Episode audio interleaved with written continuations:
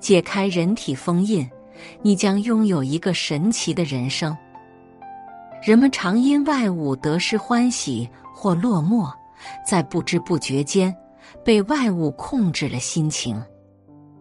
从现在开始，拿开这道封印，做一个独立的个体吧。经常在一些武侠或者仙侠小说里看到这样的情节。很多角色因为体内被人为加了封印，导致其不管怎么努力，能力总是得不到正常发挥。在巧合的机缘下，一旦封印得到解除，角色的能力就刹那间发生了质变，成为了天下无敌的高手。那么，我们普通人身上是不是也存在封印呢？如果说封印就是限制我们能力发挥的束缚，那么我们身上的确存在封印，而且往往不止一道。一，在我们身上是不是存在封印？先来回顾你开心的时光，想一想，你是因为什么而开心？可能是因为收获财富、爱情、权势、关注。尊重、认同、称赞。那你难过的时候呢？同样的，可能是失去财富、爱情、权势、关注、尊重、认同、称赞。发现了没有？你以为你是独立的个体，但却从来没有独立过。不知道从什么时候开始，我们就被外界剥夺了自主性。把自己和外物紧紧的粘在一起。这里所说的外物，包括外界的人、事或者物。我们成了外物的附庸物，甚至没有获得片刻的独立自主。这就是我们身上一道重要的封印：我们的灵魂被深深的封存在外物上。外物的变化决定了我们的变化。收获他们，我们会开心；失去他们，我们会难过。二，这些封印又是如何限制我们能力发挥的？正因为有了这道封印的存在，所以我们一次次被物化，沦为外物的奴隶。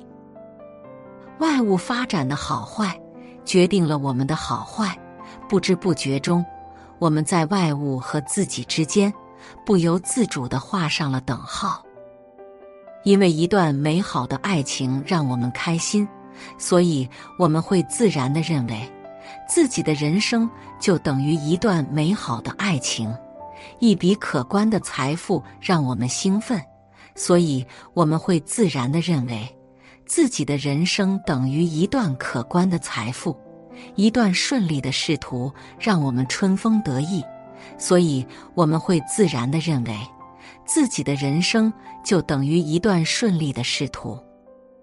然而，外物总是不可靠的，而且总会有起起伏伏，因此，我们就会跟着外物的脚步，喜怒无常，患得患失。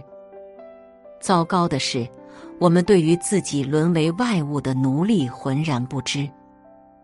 当出现烦躁、易怒、喜怒无常等波动情绪时，我们无所适从，到处寻医问药。专家告诉你，你应该学会放松心态，学会转移注意力，学会看淡一切得失。你照着专家的方法做了，发现当时有些效果。过了一段时间后，一切如旧。情绪的暴风雨仍会不断袭来。这些方法之所以治标不治本，就是因为在于没有找到症结之所在。你身上的这道封印仍然坚如磐石，纹丝不动。你可以短暂的避开它，但只要没有冲破它，你就永远走不出情绪的泥潭。三，怎样冲破封印？这道封印的实质，就是粗暴的把我们和外物捆绑在一起。冲破封印的关键，就是要主动的把我们从外物中解绑出来。当得到别人的认可时，我们就心花怒放；当失去别人的认可时，我们就垂头丧气。外物就像一根圆柱体，用铁链把我们死死的绑在两头。外物顺利等于心花怒放，外物不顺等于垂头丧气。这个时候就要分别从两头解绑了。当春风得意之时，告诉自己，顺利的外物带动了自己的愉快心情，但绝非是顺利的外物就等于愉快的心情。当山穷水尽时，告诉自己，就像自己愉快不是因为外物一样，坎坎坷坷同样不能让自己失落。换句话说，要真正从外物中解脱出来，就是要学会给自己自由。得意时开心，不意味着失意时就难过。失意时，我们还可以有很多选择。实际上，得意和失意，我们都可以选择开心。听起来很莫名其妙，得意时开心，很好理解。但失意时开心就有些让人费解了，这就是封印的恐怖力量之体现了。它的惯性让我们畏惧，不敢去想，更不敢去做。放下你的畏惧感，谁说失意时不可以开心？如果你有勇气和毅力，你还会发现，失意时要做到开心根本不是太难。封印让人恐惧，就在于它的惯性，所以要彻底冲破封印，就必须通过努力克服掉原有的惯性。不断的告诉自己，外物的得失决定不了我们的情绪，我有更多的自主选择，我是自由的。一段时间后，原有的惯性就会被新的惯性取代。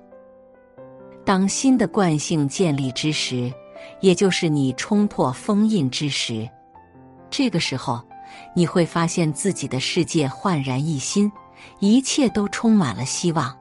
你的情绪从未有过如此的稳定。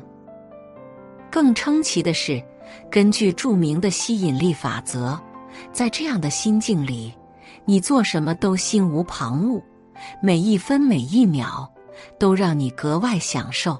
潜力得到充分发挥，那些曾经驾驭你的身外之物，反而会不由自主的被你奴役而来。愿我们学会慢慢冲开封印，使自己的潜力得到最大限度的发挥。写作是一种修行，渡人渡己。如果是有缘人，无需打赏，点赞分享即可。种下智慧种子，助人助己，福德无量。